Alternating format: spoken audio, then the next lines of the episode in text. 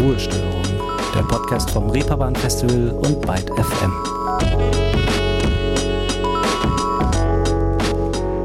Hallo ihr Lieben, herzlich willkommen zu dieser neuen Folge Ruhestörung. Früher oder später steht ja jeder oder jede mal an dem Punkt, an dem man sich fragt, was man nun eigentlich mit seinem Leben anfängt, auf beruflicher Ebene. Das erste Mal spätestens, wenn sich die Schulzeit so langsam zum Ende neigt. Aufregung, Freude, aber auch Unsicherheit und vielleicht sogar Angst. Auf der einen Seite freut man sich darauf, endlich einen neuen Lebensabschnitt zu beginnen, neue Möglichkeiten zu erkunden und mehr Freiheit zu haben.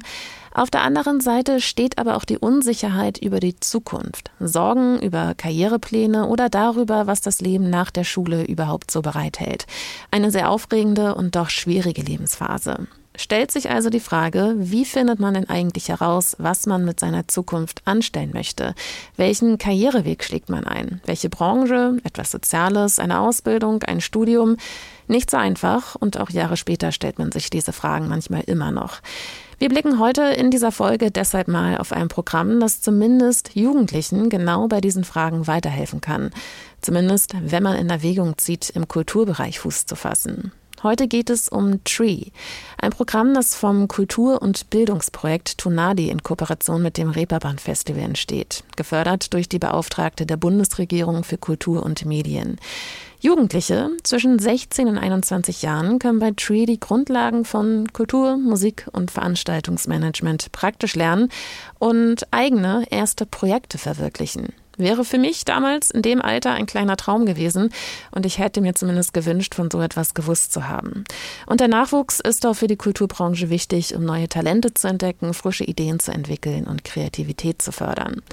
Vielleicht kommt euch das Ganze nun auch schon aus einer anderen Folge bekannt vor. Im September im vergangenen Jahr haben wir schon mal auf den Nachwuchs geschaut und mit Romy Bühner von Tonadi über diese Kurse und die Projekte gesprochen. Damals hießen die Tree-Kurse noch Musik 21 und der Workshop für das Showcase beim Reeperbahn Festival Reton.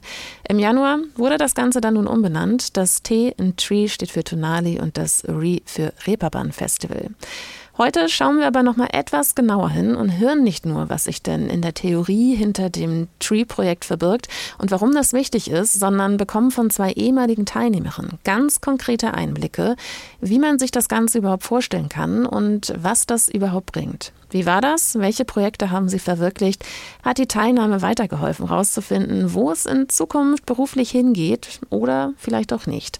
Rebecca Bayer und Marlene Harms haben es mir verraten. Die beiden stellen sich nun aber erstmal selbst vor. Ich bin Rebecca, ich bin 19 Jahre alt, komme aus dem wunderschönen, kleinen, aber etwas verschlafenen Flensburg direkt an der dänischen Grenze und habe ja schon eine gute Verbindung auch zur klassischen Musik. Äh, ich bin im Stadttheater groß geworden und habe da so mein, meine Passion zur Musik, zu allem, was mit Kunst zu tun hat, gefunden. Und ja, das beschreibt mich eigentlich im Wesen auch ganz gut. Ich bin Marleen, ich bin jetzt 20, wohne seit, jetzt seit Oktober in Hamburg und also ich studiere hier soziale Arbeit, ähm, habe aber auch lange überlegt, in den Kultursektor zu gehen, was vielleicht äh, so ein bisschen passt mit dem heutigen Thema.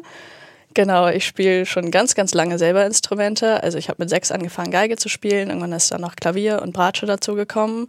Inzwischen spiele ich das auch im Jugendorchester. Das ist so meine Verbindung, wie ich mir das jetzt aufrechterhalte, dadurch, dass ich es eben durchs Studium nicht kann. Bei Marlene kann man schon raushören, dass die Entscheidung am Ende nicht auf den Kultursektor gefallen ist, zumindest erstmal.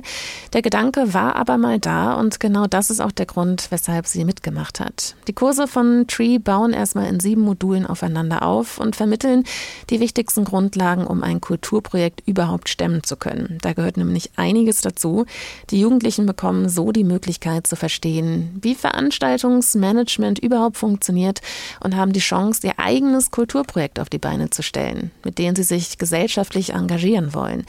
Klingt also genau nach dem Richtigen, um mal reinzuschnuppern, ob die berufliche Zukunft vielleicht genau dort liegt. Gerade in der Altersspanne zwischen 16 und 21 können das sehr wertvolle Erfahrungen sein und genau das war zum Beispiel auch bei Marlene so. Also ich habe eben lang wirklich überlegt, ob es bei mir eher in den sozialen Sektor geht, also was es ja jetzt auch geworden ist mit sozialer Arbeit, oder ob es eher in den Kultursektor geht für mich beruflich.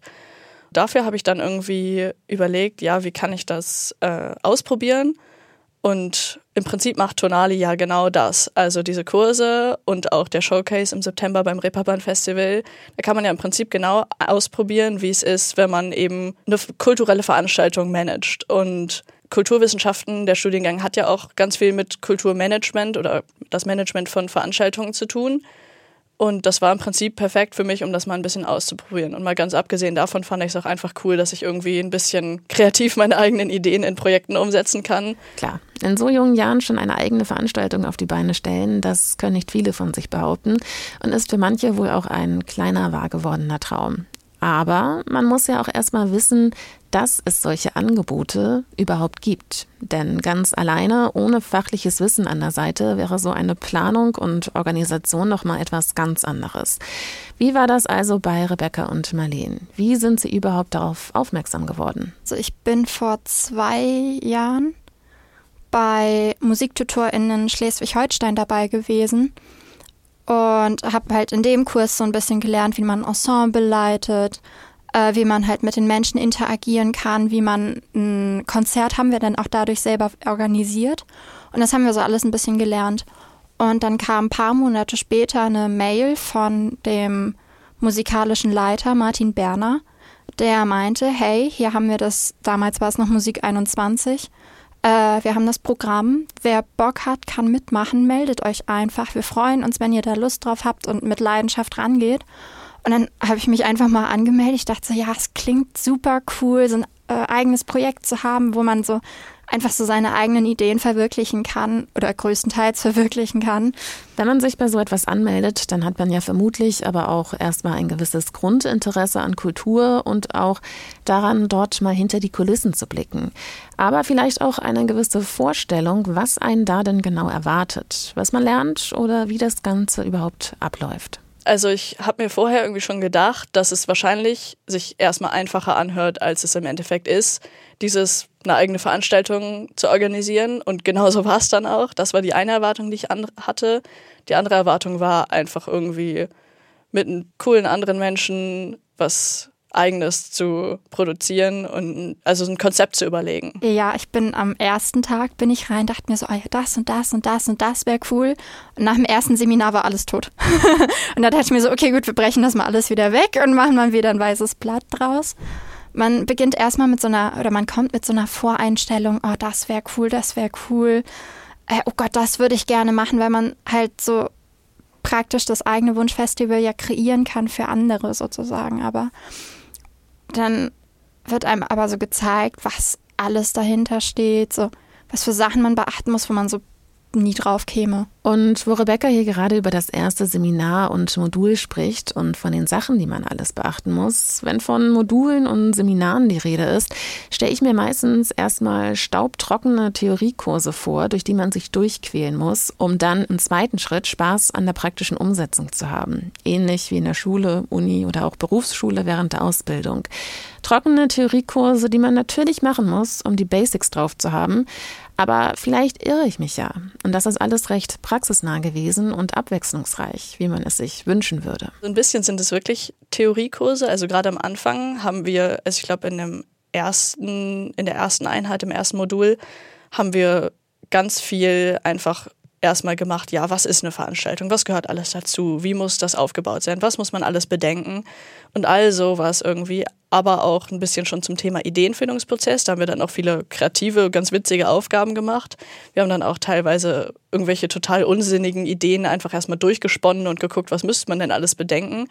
Es war mal so ganz spannend, um mal zu schauen, wie läuft sowas ab und was muss man wirklich alles bedenken. Das ist nämlich mehr, als man denkt. Genau, und dann wurde es aber natürlich Stück für Stück immer praktischer und die letzten Einheiten waren dann eher wirklich Vorbereitungen auf diesen Tag, wo wir dann unser Projekt durchgeführt haben. Wobei wir, es waren zum Beispiel auch zweimal Gäste da, mit denen wir dann auch sprechen konnten. Der eine irgendwie selbst Musiker, der andere hat äh, so ein kleines Schauspielhaus bei uns in einer Kleinstadt betrieben.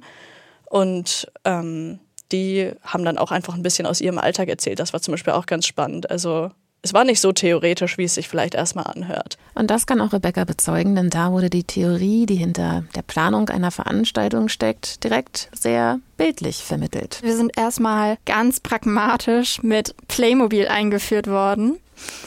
Äh, wir haben uns unser Wunschfestival zusammengebaut. Das war super lustig, weil wir haben mit Affenfiguren, mit Giraffenfiguren, mit ähm, was hatten wir noch? Wir haben ein Wohnmobil in einen Foodtruck umgebaut und haben da einfach erstmal unser Wunschfestival zusammengebaut und sind dann erstmal überhaupt auf die grundlegenden Sachen zurückgekommen. Was ist überhaupt wichtig für ein Festival? Halt nicht nur so offensichtliche Sachen wie Musik, äh, Technik, dass man wirklich auf so Sachen auch zurückgeht wie ähm, wie mache ich das mit der Tontechnik, wie mache ich das mit dem Licht, wie kann ich überhaupt die verschiedenen Timeslots organisieren? Und haben uns da so peu à peu dann immer weiter rangewagt, aber dann tatsächlich, ich glaube, ab dem dritten Kursus haben wir direkt schon eingestiegen, die Planung für unser damaliges Green Noise Festival zu machen. Und wurden wirklich im Endeffekt so von unseren Dozenten an die Hand genommen die haben uns gesagt, wie man das macht, aber wir haben trotzdem dann so ein, unsere eigenen Steps dann da einfach so reingebaut praktisch. Klingt so, als sei die Vermittlung hier also absolut nicht trocken und das ist sicherlich auch wichtig, um den Nachwuchs und Jugendliche für die Kulturbranche zu begeistern. Absolut nicht. Das war ein kunterbuntes Durcheinander eher bei uns. Äh, also wie gesagt, wir haben uns das mit dem Playmobil haben wir uns das zusammenbauen können. Wir haben komplett verrückte Spiele gespielt. Wir haben ähm, unser Blatt hatten wir in acht Felder einmal aufgeteilt und mussten so innerhalb von einer Minute so ähm, jeweils eine Idee entwickeln und das halt achtmal dann, wie ein Festival gestaltet werden kann. Und haben so komplett abgespacede Pläne bekommen und ähm, Kunstprojekte. Wir haben irgendwie dann äh, One Minute, One Line oder irgendwie sowas hieß das. Wir haben eine Linie, hat eine Person gezeichnet auf dem Blatt und dann hat die nächste Person hat daraus irgendein Kunstwerk machen müssen, was irgendwie auch gar nichts damit zu tun hat und dann aber wieder komplett. Ähm, wo wir uns auch dachten, okay, was hat das jetzt mit einer Festivalorganisation zu tun? Aber irgendwie hat es dann am Ende was gebracht und man hat halt viel interaktiv gemacht. Es war halt nicht, dass wir da gesessen haben und da stand jemand mit seinen Karteikarten und hat eine äh, PowerPoint-Präsentation abgehalten, sondern es war halt wirklich so ein Miteinander. Es war halt, ja, es, es wird häufig gebrauchtes Wort, aber es, es war einfach völlig auf Augenhöhe alles, dass wir sagen konnten, ey, aber was haltet ihr denn von der Idee? So, und hatten wir unseren Dozenten haben wir so gesagt, so, hm, ja, nee, weiß nicht und die sind dann auf einen zugekommen und man hat versucht, gemeinsam eine Lösung zu finden. Und es war halt ähm, auch nicht nur die Arbeit halt in den Seminarkursen, sondern es war halt auch die Arbeit drumherum. Heißt, wir hatten ja auch immer mal wieder zwischen den Seminaren hatten wir immer so ein bis zwei Monate Pause. Und in der Zeit mussten wir ja trotzdem arbeiten. Und dann kam das auch mal, was manchmal anstrengend, manchmal lustig war, dass wir um 6 Uhr morgens plötzlich dann ein, äh, ein Meeting hatten zum Thema Kalkulation damit wir irgendwie die Sachen alle geregelt bekommen und möglichst alle immer im Boot bleiben. Also es war auch nicht wirklich Arbeit in dem Sinne, es war halt man hat Bock gehabt, was gemeinsam auf die Beine zu stellen. Das war es viel mehr. Bleiben wir doch erstmal bei Rebecca und dem Projekt, das ihre Gruppe während dieser Zeit auf die Beine gestellt hat. Sie hat es eben schon kurz in einem Satz erwähnt, das Green Noise Festival. Wir hatten von Anfang an, hatten wir erstmal dieses weiße Blatt und wir kommen aus den also aus verschiedenen Musikrichtungen. Die, manche kommen aus dem Landesjugend-Jazz-Orchester, manche aus dem Landesjugendorchester, aus den studienvorbereitenden Ausbildungen. Ich bin ja auch aus den MusiktutorInnen beispielsweise. Hier ein kleiner Einwurf zur Erklärung. MusiktutorInnen in Schleswig-Holstein ist ein Kurs vom Nordkolleg Rendsburg, in dem SchülerInnen lernen können, wie man ein Ensemble oder eine Band leitet oder eben auch, wie Ton- und Beschallungstechnik funktioniert. Zum Abschluss gibt es auch hier ein gemeinsam organisiertes Konzert. Weiter geht's nun aber mit Rebecca und ihrem Projekt bei Tree. Und wir wurden da praktisch in einen Haufen geschmissen, alle aus komplett unterschiedlichen Sparten, alle mit komplett unterschiedlichen Erfahrungen und haben alle erstmal so geguckt, okay, wer mag was? Und haben dann gedacht, okay, man hat nicht Bock, immer nur aufs, ähm, aufs Wacken zu gehen oder nur in der Elfi ein klassisch, klassisches Konzert nach dem anderen sich anzuhören. Und wir dachten uns so, warum können wir nicht eine Mischung aus allem machen? Und dann haben wir geguckt, okay, welche Leute kriegen wir ran? Dann haben wir ein bisschen Indie gehabt, dann haben wir ein bisschen was Rockigeres gehabt, dann haben wir ein Jazz-Ensemble da gehabt, dann haben wir eine studienvorbereitende Ausbildung Pop, die haben noch gesungen und performt und haben uns gedacht, warum sollen die Leute aber nur zugucken? Die sollen doch selber was machen, so ungefähr. Und dann könnte man sich beispielsweise auch seinen eigenen Merch designen oder wir haben eine Stefans kleine Wortgarage hieß das. Da konnte man auch Poetry Slams abhalten. Wir hatten einen Tanzworkshop und die äh, Tanzdozenten hatten dann auch noch mit ihrer Tanzcrew eine Performance abgehalten. Also wir haben geguckt, dass wir möglichst viele unterschiedliche Sachen zusammenkriegen, dass man was hat, was man kennt, aber auch was Neues entdecken kann dann. Und dass es nicht nur so ist, ich gehe jetzt schon zu was Bekanntem. Wie wir uns halt alle neu kennengelernt haben, dachten wir, gut, die anderen sollen auch mal was Neues äh, sehen können. Sie können sich immer noch ihre Meinung bilden, ob es ihnen jetzt gefallen hat oder nicht. Aber wir wollten einfach die Möglichkeit bieten.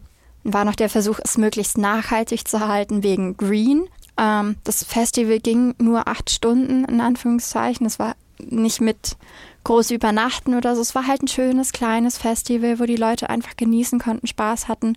Von jung bis alt war da. Und man hat gesehen, also es kamen dann schon auch äh, Musikschulanmeldungen ein paar Tage später, sind ordentlich welche reingeflattert, weil da dann Leute mit ihren Kindern waren. Und dann haben die Kinder gesagt, gut, ich will jetzt auch ein Musikinstrument lernen. Oder, oh, ich will jetzt auch zum Tanzen gehen. Und wenn das der Fall ist, dann ist das ja schon mal ein Indiz dafür, dass das Festival gut angekommen ist. Definitiv. Also auch die Leitung des Nordkollegs Rendsburg hat auch nochmal im Intranet anscheinend gesagt, wie toll sie es dann fand die äh, Leitung war da, hat den Abend begleitet. Die hatte, hatte sehr, sehr viel Angst, dass da irgendwas schief geht oder so. Und am Ende war das größte Problem, dass Stühle nicht weggeräumt waren. Und das Ganze hat so gut geklappt, dass in diesem Jahr sogar schon die zweite Edition des Green Noise Festivals feststeht. Aber auch wenn das größte Problem im Nachhinein die Stühle waren, wie Rebecca eben erzählt hat, wird es ja sicherlich auch die ein oder andere Herausforderung gegeben haben. Schließlich war es das erste Festival, das Rebecca mitorganisiert hat. Ich fand es schwer, genügend Acts, Acts zu finden, die Bock haben, Zeit haben, dann nicht zu teuer sind. Ähm, und das dann in dem Timetable zu organisieren, das fand ich schwer. Weil man hat irgendwie erstmal zu wenige gehabt, dann wieder zu viele, dann waren es doch wieder zu wenige. Und dann kamen noch Leute, die einen über Instagram angeschrieben haben, ey, habt ihr noch einen Slot frei? Ich hätte noch Bock mitzumachen. Und dann sitzt du da, wir haben eine Startzeit, wir können nicht vor der Startzeit beginnen. Das war für mich doch ein bisschen ein Hektikpunkt am Ende, wo ich mir dachte, Gott, wie sollen wir das jetzt wieder hinbekommen? Aber nicht nur der Timetable am Festivaltag selbst war herausfordernd, sondern auch generell bis zu diesem einen wichtigen Tag an alles gedacht zu haben und auch fertig zu haben. Da hatte ich wirklich Angst vor, weil wir dann von Februar bis Juni letztes Jahr Zeit hatten, das alles auf die Beine zu stellen. Und ich wirklich dachte, oh Gott, in vier Monaten ganzes Festival, weil Jetzt haben wir in der zweiten Runde ja schon den Vorteil, die ganze CI ist schon da, die Marke ist schon entstanden, ähm, haben uns ja jetzt auch schon eine gewisse Fanbase aufgebaut. Ähm, das hatten wir letztes Jahr alles nicht. Und das hat extremst viel Angst gemacht, weil wir, ich weiß nicht, zwei Monate vom Festival hatten wir noch keinen Namen.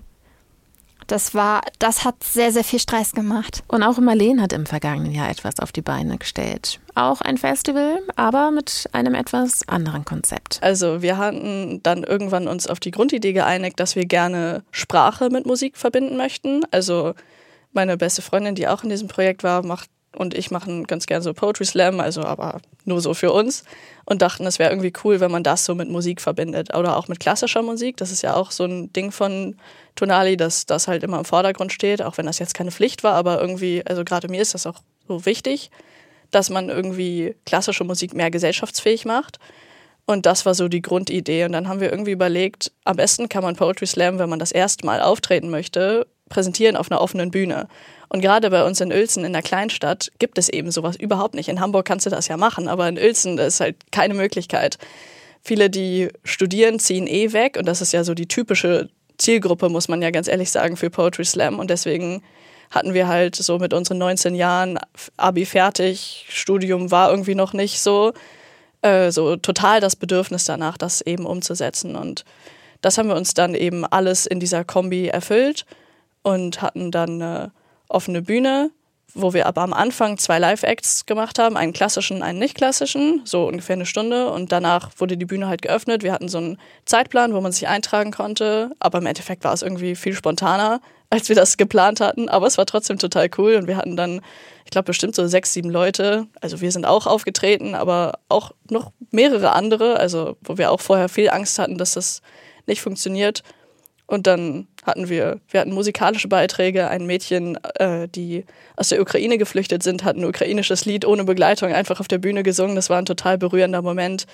Wir hatten mehrere Textbeiträge, wir hatten mehrere Instrumentalbeiträge. Es war wirklich cool. Marlene hat es also Spaß gemacht und auch bei den Besucherinnen war das so. Das ist ja meist das größte Kompliment. Das Feedback war sehr gut. Also wir hatten ein sehr interessantes Publikum. Wir haben das nämlich in diesem Schauspielhaus, wo auch der eine, ähm, der Leiter von diesem Schauspielhaus oder der Vorsitzende uns besucht hatte bei unserem Kurs. Und da sind wir dann eben über diese Verbindung dazu gekommen, dass wir das dort veranstaltet haben. Die haben einen ganz süßen Garten mit so Lichterketten und einer ziemlich großen Bühne und Stühlen und einer kleinen Bar und das war ganz süß.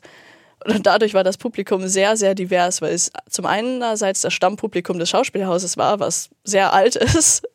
Also das waren viele ältere Menschen. Und dann aber eben so, ähm, ich hatte zu dem Zeitpunkt, war ich im Praktikum im CJD, im Jugendmigrationsdienst. Und die sind da als Ferienprojekt, habe ich die dann eingeladen, da hinzukommen. Und deswegen waren dann ganz viele junge Menschen mit Migrationshintergrund da. Und dann eben noch so ein paar Leute, die wir irgendwie angeschleppt haben, so Freunde, Familie, oder irgendwie Leute, wo, die einfach bei uns die Werbung in der Insta-Story gesehen haben zum Beispiel. Und dadurch war das Publikum sehr, sehr divers und dementsprechend unterschiedlich war auch das Feedback. Aber die alten Leute haben sich zum Beispiel sehr über diesen klassischen Teil gefreut. Das fanden die total toll. Die jüngeren Leute haben sich total gefreut, dass sie irgendwie auf der offenen Bühne Sachen sehen konnten auch andersrum. Also auch die älteren Menschen haben sich dann gefreut, dass sie die, dass sie irgendwie die neue Musik hören konnten, weil sie es spannend fanden. Und von den jungen Leuten, die vom Jugendmigrationsdienst da waren, da waren mehrere, die in ihrer Heimat auch schon klassische Musik äh, gespielt hatten und das jetzt hier in Deutschland nicht mehr konnten. Und die haben sich total gefreut, dass sie mal wieder Klassik gehört haben. Also ja, es war sehr diverses Feedback, aber insgesamt sehr, sehr positiv. Aber natürlich, auch wenn das Feedback gut war, gab es bei der Planung und Organisation die ein oder andere Herausforderung, mit der man umgehen musste. Ja, zum Beispiel, wie viel Aufwand es ist, sich eine Location zu organisieren. Wir hatten natürlich auch die Möglichkeit gehabt, das einfach in der Musikschule zu machen, aber irgendwie haben wir gesagt, komm, wenn, dann machen wir das richtig, dann nehmen wir jetzt nicht die einfache Variante, sondern machen das irgendwie so ein bisschen größer und dann muss man ja aber überlegen, welche Location. Und wir hatten dann ganz viele tolle Ideen, die dann im Endeffekt gar nicht realistisch waren. Also wir hatten überlegt, das auf dem Dach von einem Parkhaus zu machen, aber wie kriegt man die, die Technik hoch oder Toiletten oder so? Das ist was da denkt man vorher nicht dran, wenn man die Idee hat, denkt sich, boah, cool, ein Konzert auf dem Parkhausdach, wie, wie cool wäre das? Aber es geht halt im Endeffekt nicht. Und das war so eine Erfahrung, die ich gemacht habe. Ähm, ja, und dann auch einfach, wie schwierig es ist, am Ball zu bleiben. Also wir haben im Januar angefangen und am 7. Juli war unser Projekt. Und über diesen ganz langen Zeitraum so kleinschrittig diese Idee weiterzuentwickeln, das habe ich auch echt unterschätzt vorher, dass man dann irgendwie immer noch Motivation hatte. Also da hatten wir auch jeder irgendwie mal zwischendurch unseren Durchhänger. Zwischendurch mal einen kleinen Durchhänger haben oder kurz demotiviert zu sein, ist ja bei sowas auch normal, behaupte ich jetzt an dieser Stelle. Denn wer schafft es schon, über Monate die gleiche Motivation an den Tag zu legen? Aber wenn ich mir so anhöre, was Marlene und Rebecca erzählen, klingt es doch so, als würde man dann doch sehr oft unterschätzen, was eigentlich alles hinter der Organisation einer Kulturveranstaltung steckt. Ich habe schon geahnt, dass ich es unterschätzen werde und war dann nochmal überrascht, wie sehr ich es unterschätzt habe. Also man kann es oft gar nicht so konkret sagen, aber viele Sachen schon allein die Kommunikation mit der Location war dann zum Beispiel irgendwie einfach total viel Arbeit. Wir haben uns mehrmals mit den Menschen dort getroffen, wir haben Begehungen gemacht, wir haben Regeln abgemacht oder wir haben dann ein Budget. Alles, was irgendwie mit dem Geld zu tun hatte, war total kompliziert. Es war auch gar nicht so einfach, irgendwie Leute zu finden, die dort auftreten. Also nicht auf der offenen Bühne, sondern die Live-Acts, die wir vorher hatten da haben wir auch ganz, ganz viel hinterher, hin und her geschrieben, mit viel, viele Leute irgendwie angefragt, die dann entweder zu hohe Preise haben wollten oder irgendwie einfach keine Zeit hatten oder denen das, das Konzept nicht so gut gepasst hat. Alles Mögliche und auch der Stress die ganze Zeit. Ja, was ist, wenn die offene Bühne einfach die ganze Zeit leer bleibt? So, das, das Problem hat man ja nicht, wenn man selber als teilnehmende Person oder einfach als Zuschauerin dahin geht. Aber wenn man selber so zittert und stresst und was ist, wenn das Publikum jetzt da sitzt und sich langweilt, weil einfach niemand auf der Bühne ist. Das sind alles Sachen, die habe ich halt vorher irgendwie sehr unterschätzt und ich denke, das tun andere Menschen auch. Und das ging nicht nur Marlene so, auch Rebecca hat ähnliche Erfahrungen gemacht. Ich hätte nie damit gerechnet, dass es dann am Ende so anstrengend wird.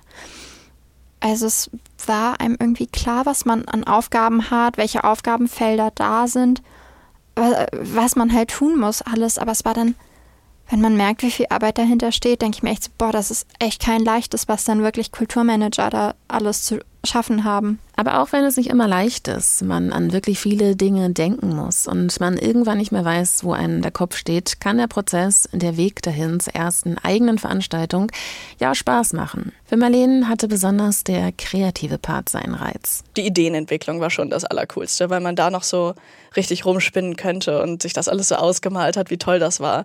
Und einerseits war es dann auch so ein bisschen der Realitätsschock, sage ich mal, dass es halt natürlich nicht so funktioniert, wie man sich das alles ausgemalt hat. Und gerade so die ein, zwei Tage vorher, wo es noch so viel zu organisieren gab, irgendwie waren dann auch richtig stressig und anstrengend. Aber dann wiederum war das Schönste wirklich so das Gefühl, als dieser erste Live-Act vorbei war und die offene Bühne war offen und es sind Menschen hingegangen und haben was gemacht und diese Erleichterung.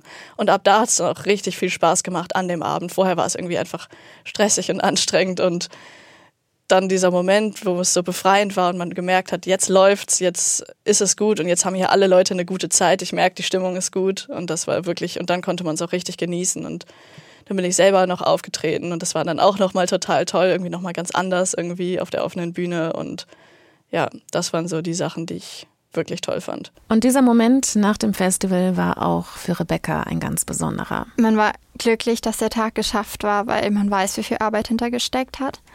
Aber eigentlich hätte ich gerne am nächsten Tag nochmal so ein Festival gehabt. Es war die Erleichterung, dass alles gut gelaufen ist. Es war nicht, puh, endlich ist es vorbei, sondern es war, oh, es hat alles geklappt, so wie wir es wollten. Wir hatten keine großen Malheure, keine technischen Probleme, kein gar nichts das war einfach wirklich diese Erleichterung und das war ein richtig gutes Gefühl, wenn man sich dachte, yes, wir hatten keinen Plan, wie sowas funktioniert und haben jetzt sowas Gutes auf die Beine stellen können. Trotz dem positiven Ausgang sind es ja aber genau solche Erfahrungen, die einen dann auch vor Augen führen können, wo denn die eigenen Stärken und Schwächen liegen. Also ich habe halt währenddessen schon gemerkt, dass dieser ganze Organisationskram, ich habe es hingekriegt, das war, aber es hat mich enorm gestresst und es hat mir schon Spaß gemacht. Also wenn es dann auch gut gelaufen ist, dann hat es Spaß gemacht. Aber jedes Mal, wenn irgendwas passiert ist, was irgendwie nicht so sein sollte, wie eine Künstlerin, die wir angefragt haben, hat gesagt, sie möchte 300 Euro haben und wir haben halt nur 500 Euro Budget, das wird nichts.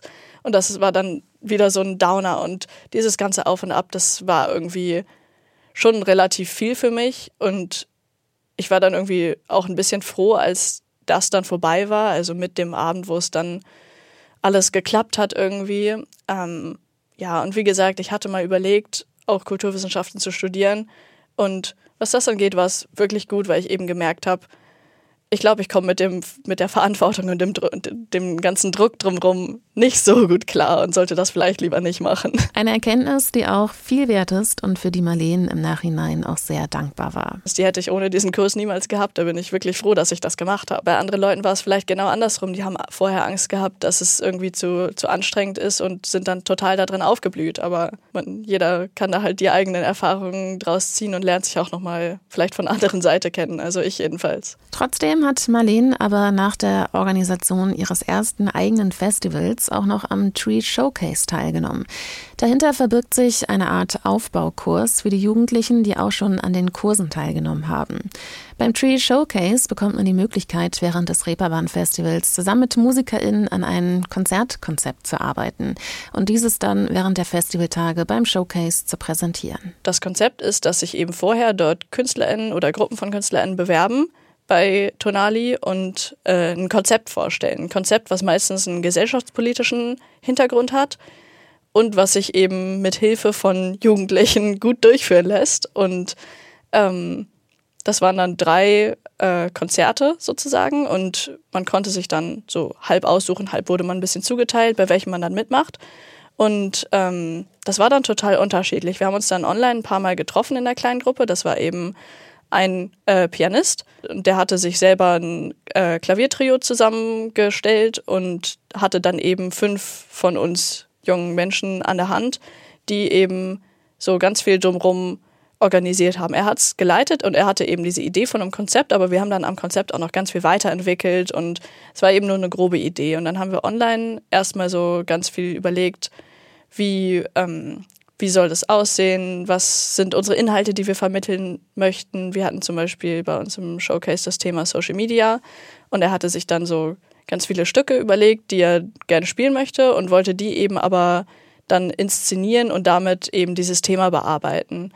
Und da haben wir dann zum Beispiel so zusammen entwickelt, dass wir dann ähm, ein Programm machen, womit man dann live während des Konzerts einen QR-Code scannen kann und ähm, Farben abschicken kann, die man zu den Stücken empfindet, um eben darauf aufmerksam zu machen, auf diese Bewertungsprozesse, die auf Social Media stattfinden. Und Farben sind eben ein total neutrales Bewertungsmedium und das war dann irgendwie so die Idee, die dahinter steckt. Und dann haben wir aber irgendwie noch ganz viel anderes so geplant, was man ja auch noch machen könnte. Wir haben dann so einen 30 Sekunden Kurzfilm, der dann irgendwie teilweise im Hintergrund lief, gedreht.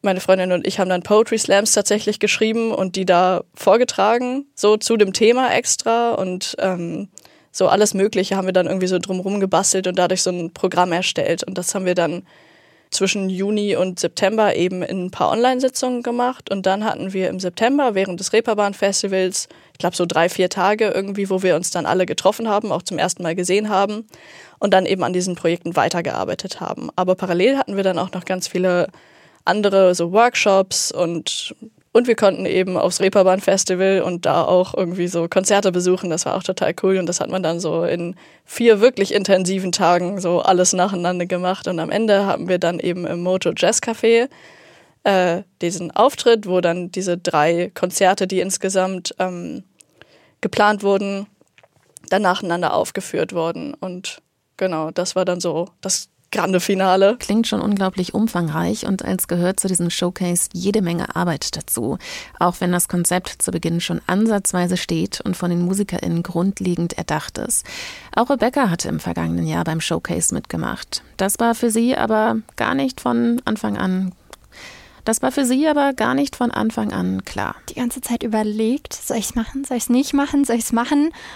Und dann ähm, dachte ich mir so, ja, komm, okay, wenn, wenn du es machen sollst, dann wirst du schon mit reinkommen. Man musste so drei Motivationssätze äh, in die Bewerbung verfassen, was wichtig ist für ein gutes Festival und für ein gutes Festivalteam. Und ich dachte mir so, wenn es sein soll, dann wird es klappen. Dann werden die mich damit reinnehmen und dann werde ich eine coole Erfahrung weitermachen und was Neues, eine neue Erfahrung sammeln, schlichtweg. Ähm, und habe da erstmal zwei Wochen oder so mit mir gehapert, dann halt, ob ich es machen soll. Und dann war es doch, ah, gut, mach, mach's einfach. Und so ist es dann auch gekommen. Nun haben wir eben schon von Marlene gehört, wie das Konzept beim Showcase aussieht und was alles dazugehört. Wie würde Rebecca dann aber nun den Inhalt dieses Showcases beschreiben? Klassische Musik inmitten von Indie, so würde ich es beschreiben. Unsere Showcases bestanden daraus, dass halt wirklich klassische Musik in dieses moderne Festival eingebunden worden ist. Und wir haben aber halt nicht so ein einfach eine Setliste von fünf klassischen Stücken gehabt, die runtergerattert wurde, sondern es wurde gestaltet, es wurde auf beispielsweise Homosexualität der Künstler, die damals natürlich nicht frei ausgesprochen werden konnte vor 150, 200 Jahren. Äh, darauf wurde dann viel auch angespielt, beispielsweise es wurde auch ähm, die klassische Musik wurde ein bisschen umgewandelt, dass man sie halt neu präsentiert hat, dass, sie, dass man sie spannend präsentiert hat, dass man da nicht nur rumsaß und sich dachte, schön, wofür höre ich mir das jetzt so an? Also es klingt nett, aber okay. Man hat irgendwie es war was Neues zum Hören. Auch wenn man die Stücke kannte, war es irgendwie wieder was ganz anderes, weil die Leute sind mit einer anderen äh, Leidenschaft rangegangen. Sie sind mit einem anderen Antrieb rangegangen. Sie sind nicht damit rangekommen, ich gehe da jetzt mit meiner Geige hin und spiele die zwei Stücke, dann habe ich eine Pause und spiele noch mal eins, sondern es war, ich will eine Geschichte erzählen. Ich will zeigen, dass nur weil es von vor 200 Jahren ist, dass es deswegen alt ist, dass es ausgebraucht ist man hat was Neues draus gestaltet. Es war eine Umwandlung. Es war ein bisschen hat sich wie so eine kleine musikalische Revolution angefühlt, so ganz, ganz tief im Herzen so ein bisschen. Und diese Verbindung aus Klassik und Indie beziehungsweise klassische Musik den Menschen wieder näher zu bringen, da liegt besonders Rebecca viel dran. Ich erinnere mich auch an ähm, die Tonali Akademie, war das, glaube ich, für mich gerade nicht festlegen, ähm, die eine Woche lang Schuberts Siebte aufgeführt hatten. Das war im Juli die, äh, letzten Jahres. Und die haben das auf eine völlig neue Art und Weise aufgezogen. Und das hat voll viele Menschen angezogen. Also die Elbphilharmonie war voll. Es war schon, es war eine ganz andere Darstellung. Und ich glaube, wenn man die Leute anders dran bringt, nicht mit, du setzt dich jetzt in einen Konzertsaal und lauscht zwei Stunden Musik, sondern du machst was Spannendes draus. Ich glaube, dann würden auch viel mehr Menschen wieder den Draht dazu finden. Und damit ihr einen kleinen Eindruck davon habt, wovon Rebecca hier redet, hier ein Auszug aus Schuberts Siebter, wie sie oft genannt wird, die Symphonie H-Moll. Schubert hat im 19. Jahrhundert zu seiner Lebzeit dieses Stück nie vollendet, weil ihm eine Auftragsarbeit dazwischen gekommen ist. Deshalb wird sie auch die Unvollendete genannt. Das hat ihrer Beliebtheit aber keinen Abbruch getan.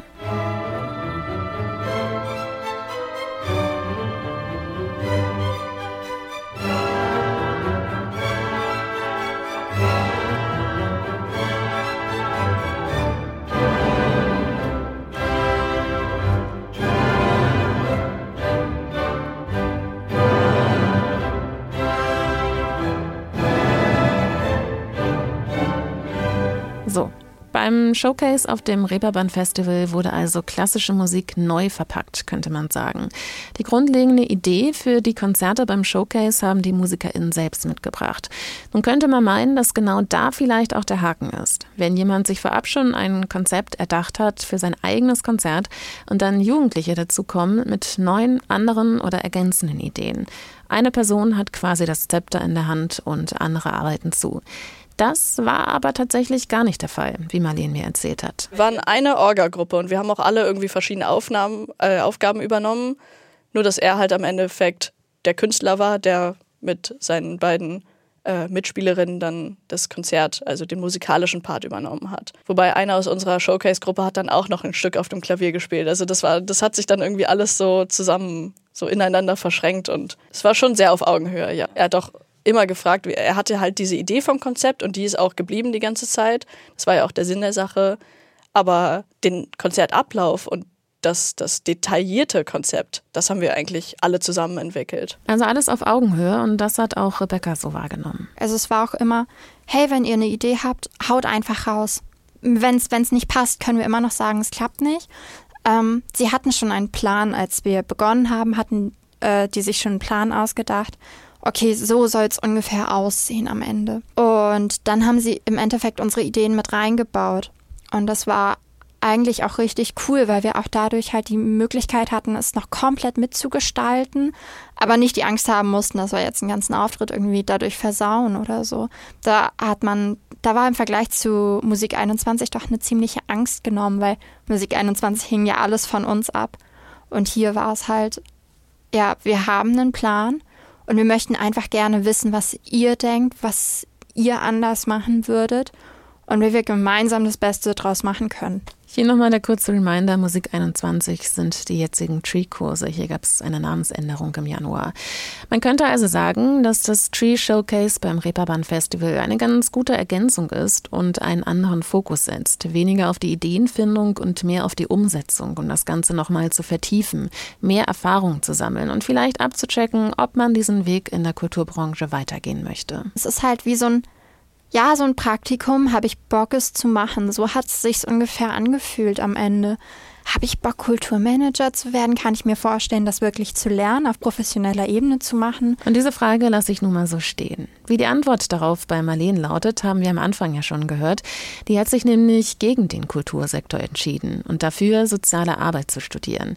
Denn auch die Teilnahme am Tree Showcase hat ihren Eindruck und ihre Selbsteinschätzung nochmal bestätigt. Es gibt ja auch einen Grund, warum ich eben lange überlegt habe, das zu studieren. Ich weiß halt, dass es im Endeffekt dass dieses Managermäßige nicht so meins ist. Und deswegen habe ich mich jetzt eben erstmal für den sozialen Bereich entschieden. Aber mein Herz hängt schon an Kultur, an klassischer Musik, aber auch an Musik generell, an Veranstaltungen, an coolen, nischigen, kleinen äh, Poetry Slams, an coolen Konzertkonzepten. Also das macht mir total viel Spaß und dafür ist es eben auch schön, wenn man sowas wie Tonali hat, wo ich ja theoretisch nochmal mitmachen könnte und das eben wie so hobbymäßig weitermachen könnte. Klar, man muss ja auch nicht alles zum Beruf machen, was einen interessiert. Und allein für diese Erkenntnis war die Teilnahme wohl schon gut.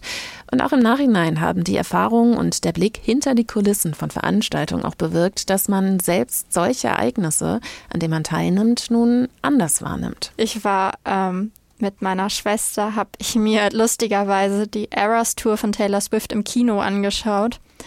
Und meine Schwester und ihre Freunde haben es einfach nur voll abgefeiert und ich sitze da so, ah, so haben die das gemacht. Ach, das haben die gemacht. Ah, so war, okay. Ich kann jetzt gar nichts mehr normal angucken im Endeffekt. Ich muss die ganze Zeit, denkt mein Kopf schon jetzt so mit. Ah, und so haben die das, ah, wild, so haben die das jetzt gemacht. Cool. Es, es hat meinen Blick auf die Dinge doch sehr verändert. Ja. Und auch bei Marleen hat sich die Wahrnehmung des ganzen Kultursektors geändert und die Wertschätzung für das, was auch hinter der Bühne passiert. Also je mehr man eintaucht und je mehr man selber ähm, mitmacht oder auch Selbstverantwortung hat, desto besser sie sieht man einfach, was hinter den Kulissen ist. Das sieht man ja sonst nie. Man sieht nie, wie Leute aufgeregt rumrennen, weil ein Notenständer fehlt oder so. Das kriegt man nicht mit. Das ist ja auch der Sinn der Sache, dass das Publikum das nicht mitkriegt. Und genau diesen Einblick hat man dann. Und man sitzt auch anders im Publikum tatsächlich, nachdem man, also gerade wenn man das mehrmals gemacht hat, dann sitzt man im Publikum und denkt sich, oh nein, da fehlt ein Notenständer, die armen Leute hinter der Bühne. Und das ist so ein Gefühl, das kannte ich von vorher gar nicht. Während Marlene für sich das Fazit gezogen hat, dass das Management von Kulturveranstaltungen auf Dauer, zumindest auf beruflicher Ebene, nichts für sie ist, sieht das bei Rebecca aber ganz anders aus. Äh, am Anfang dachte ich mir so, oh Gott, hm, war es richtig, dass ich jetzt mich angemeldet habe, dass ich mitmache? Aber am Ende hat es so viel Spaß gemacht, weil ich glaube, es war halt auch einfach unsere Gruppendynamik, weil wir alle an einem Strang gezogen hatten. Ich glaube, wenn man in einer regulären Firma sitzt und es wird jetzt gesagt, macht mal das Projekt zusammen, man wird zusammengeschmissen, ich glaube, das wäre nicht so gut gelaufen, so in dem Sinne. Aber ich glaube, weil wir so dieses Ziel hatten und das hat mir so viel Spaß gemacht, dass ich gesagt habe, ja, eigentlich wäre das auch eine hammercoole Alternative. Also es wäre auf jeden Fall auch was, was ich gerne machen würde in Zukunft, ja. Ich glaube, ich habe in so kurzer Zeit und mit, in Anführungszeichen, so wenig Kursen, glaube ich, noch nie so viel gelernt. Es war eine super coole Erfahrung, vor allem dafür, dass ich so gar nichts damit zu tun hatte und mir nichts drunter vorstellen konnte, was am Ende wirklich passieren wird. Ich wurde ins kalte Wasser geschmissen und bin aber gut wieder rausgekommen. Und das ist doch eine gute Erkenntnis von Rebecca hier zum Abschluss. Es lohnt sich also schon in jungen Jahren Augen und Ohren offen zu halten und seinen Interessen nachzugehen, rauszufinden, was man mag und was einem liegt und solche Chancen, die Fühler auszustrecken, auch zu nutzen. Vielleicht erspart man sich dann die ein oder andere Extraschleife später. Wir sind nun am Ende dieser Folge angelangt. Nicht vergessen, Ruhestörung zu abonnieren, wenn ihr regelmäßig Einblicke wie diese hier bekommen möchtet. Mein Name ist Liz Remter. Wir hören uns in zwei Wochen wieder. Bis dahin. Ciao.